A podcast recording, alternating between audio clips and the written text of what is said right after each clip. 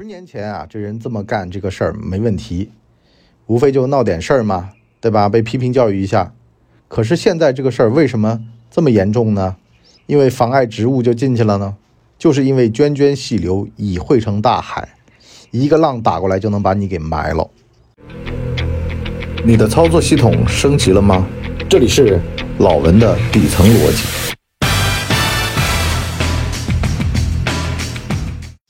老文的底层逻辑：饭呢要一口一口吃，身呢要一点一点健，肥呢要一点一点减，职位呢要一步一步升。所以呢，这人生啊就是一个痛苦的过程。有一种割韭菜啊，叫做速成。被知识界鄙视过好多年的速成的割韭菜的弱智经验呢。屡试不爽，无论在哪个行当，只要跨了个界，人就不尊重客观规律了。之前啊，有人跟我聊宁波游资，今儿呢，今年不是九月份，游资大佬徐翔就要出山了吗？有人呢就他对他呀，抱以极大的期待，说这哥们儿出来啊，保证牛。可是呢？咱得有这么一个逻辑啊，就是呢，民间有高人，民间有名医，啊，民间有高手。首先呢，这三种呢现在都破灭了。第一个呢，就是高手，这个太极雷雷啊，还有各种各样的功夫大师，现在上了拳台之后都现形了，是吧？马保国去年红了，红的还是。他倒霉的时候说的那个无耻的话，名医呢，今年上半年呢，全都是做了一个违背祖训的决定，完事儿呢，把秘方公开了，啊，最后呢，发现全都是演员。高手呢，游资啊，现在游资铩羽而归的也不少，为什么呢？你这个叫幸存者偏差。温州游资啊，号称是最抱团的，为什么呢？乡土嘛。靠亲戚关系结交，但是呢，问题是什么呢？跑的也最快，所以啊，这都靠不住。你就包括说像徐翔啊，他也是这种套利的行为，就刀口上舔血的做法。这种东西呢，只要政策一收紧，他就完全是裸奔啊！这都不是一个这个表面上看着的那点事儿啊。有的人说，哎呀，时代的机遇什么的，对。但是呢，这种东西就是这样的，就像有小孩在游戏厅里面啊玩铜板。发现呢，拿身子去撞那个海盗船啊，那个大富翁这种游戏，因为呢，他的硬币就在呃这个机子的那个边上嘛，一撞嘛，不就力气就一到那个硬币上面，就那堆就全哗啦一下往下掉嘛。可是这种事儿不是长久之计，你靠蛮力是能够短期的获得一定的硬币，但是最后都得吐出来，因为这钱都不属于你，是吧？你合法合规挣的钱那是你的。非合法合规的，那最后都得还给呃这个机器的主人，所以呢这玩意儿不成立啊。但是呢都会搞这种幸存者偏差啊，什么谁红了谁牛了，然后呢他的方法就被奉奉为圭臬。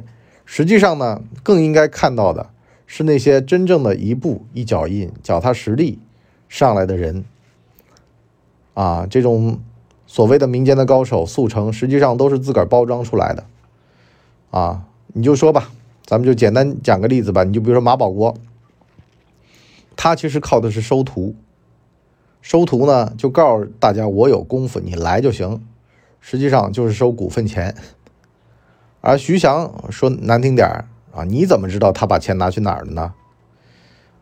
四月份刚刚走了一个原纽交所的创立人，啊，就是美国的一个大骗子，啊，这哥们儿呢干了件什么事儿呢？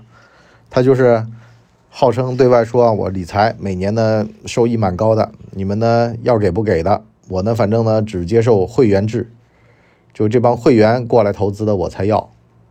后来呢，他儿子呢在管理这个基金的时候呢，发现了个问题，就是这笔钱完全没有投出去，都是在内循环，就是老头拿去吃喝了，吓得个要死，把老头给出卖了，老头呢进去坐牢，什么意思啊？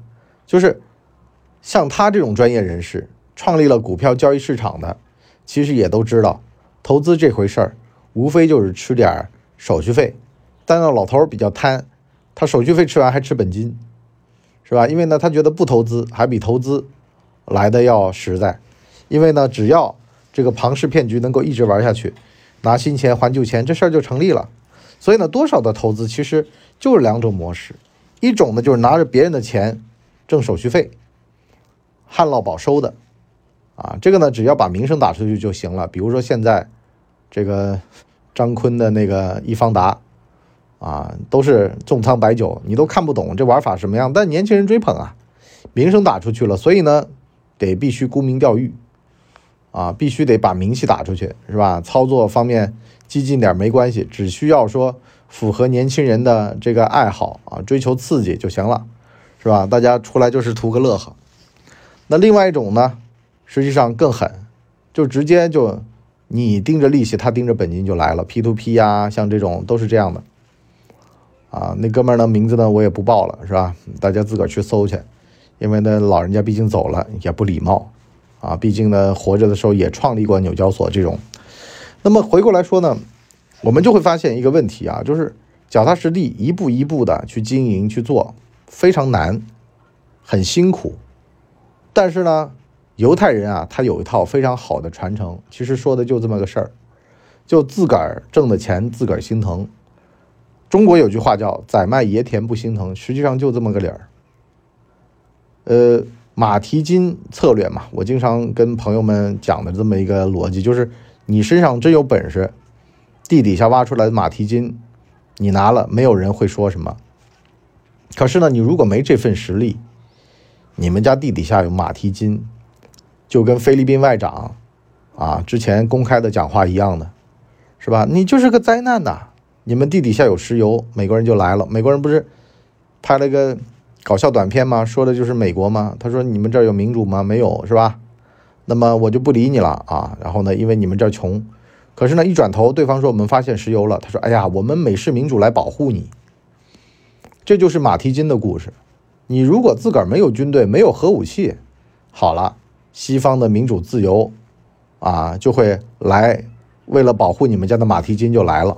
可是如果你啥也没有，你也是安全的。他就怕你有，可是没实力，是吧？中国的这个。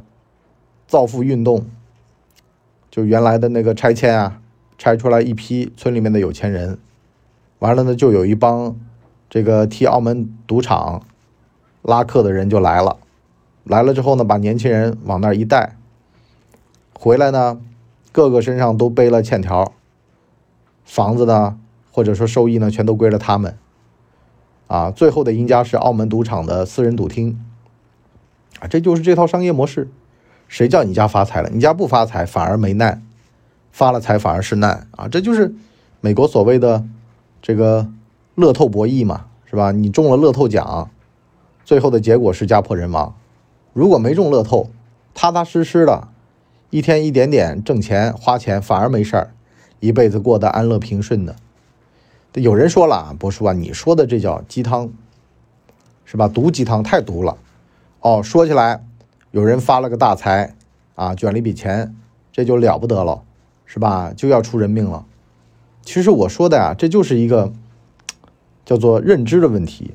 你为什么听我的课啊？为什么来听我的节目呀？为什么要付费买呢？关键就在这儿了。咱得明白这事物的客观规律，人心、人性，你得懂自个儿。你不懂别人吧，没要紧；不懂别人吧，不能驾驭领导和跟他人协作。这事儿没那么严重，严重的是什么呢？不懂自个儿，你根本就不知道自个儿会是怎么样的一个习性，是吧？有了发了财会是怎么样副嘴脸？没钱的时候吧，踏踏实实的跟老婆孩子热炕头过着。一个男的啊，兜里了骚钱了，开始呢养了，是吧？裤兜里的钱就是人的胆儿嘛，胆儿也稍微肥了，出去呢开始弄点粉红色灯的按摩了。是吧？后来发现，哎呦，这事儿朋友说了不体面，那弄点夜总会，弄点什么，好了，开始了。然后呢，也开始有胆结交那些乱七八糟的人了。原先没钱嘛，没钱反而是好事儿，没那么多诱惑。这也就是，这个扫黑除恶这一波，你看到很多案例啊，这哥们儿原先没当官啊，兢兢业业，好人一个，后来呢认了个肥缺，是吧？完事儿呢，这个商人呢就给他送东西，啊，跟他套近乎，完事儿呢就中了温柔乡的毒了，啊，这个有的扫黑除恶扫出来几百辆名车，有什么用呢？可是关键就在这儿了。老天要收他，必须先让他疯狂起来。这人要不疯狂，他就老了，是吧？你看嘛，社会上有这么多谚语，所以呢，就问题就出这儿了。你这个是不是靠自个儿的本事挣来的？这钱能不能花？这俩问题如果没搞清楚，见天的就是知道来钱，这就出大问题了。光着屁股在市场上找钱，那就会出问题。真正牛人，他都是创立一套商业模式。我就说前面那两套嘛，一个就是有牌照，收基金管理费、手续费，这个完全合理、合情、合法，干的人多，门槛高。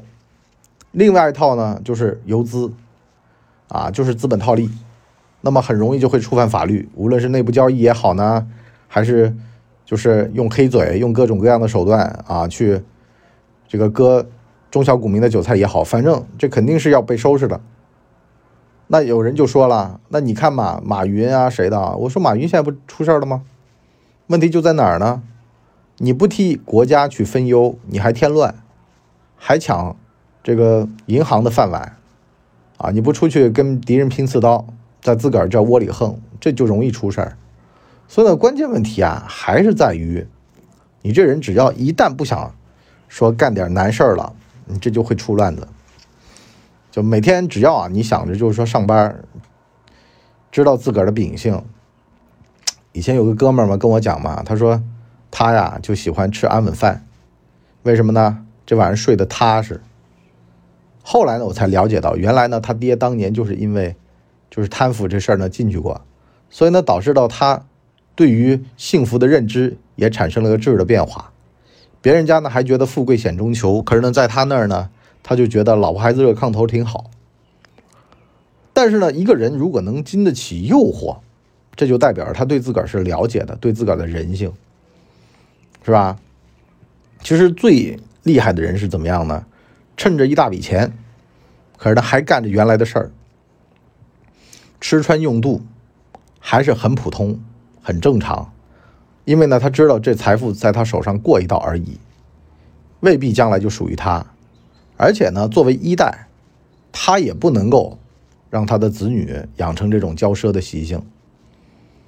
啊，就是很多人就教小孩没教好，就是因为自个儿有钱了，可能自个儿也舍不得花，给小孩花。这钱吧，其实很多时候会容易出事儿。权吧，没用好容易出事儿。权和钱和名，实际上就是个刀。往外剁是能剁开东西的，但是你必须得名正言顺的去剁。如果剁不好，那就会伤了自个儿。前段时间不是某著名卫视番茄台的六个主持人，五个吧出事儿了，对吧？给一个刑满释放人员站台，人家呢想拿名呢换点钱，可是呢偏偏是老鼠给猫拜年，最后呢把自个儿给折进去了。你这个价值观就不对嘛！你的名儿必须得爱惜羽毛吧，必须得有政治意识吧？你这点意识都没有，啊，还跟作奸犯科的挤一块儿。所以呢，如果没搞清楚这里面的一些东西，味儿没闻对，反而容易出事儿。可是你说味儿闻对了，我还坐这儿，我心思这么缜密，所以呢，这个玩意儿就是多读书、多看报、多学习。没事新闻联播看一看。您得知道，咱们现在中国政法的政治口的这些人对这个东西什么态度？这是种主流的思潮。可能你在美国同情 LGBT 那是个政治正确，可是在中国，现在对于政法系统进行挑战，对于社会正能量进行挑战，你就是作死，是吧？而且呢，现在的风向是什么呢？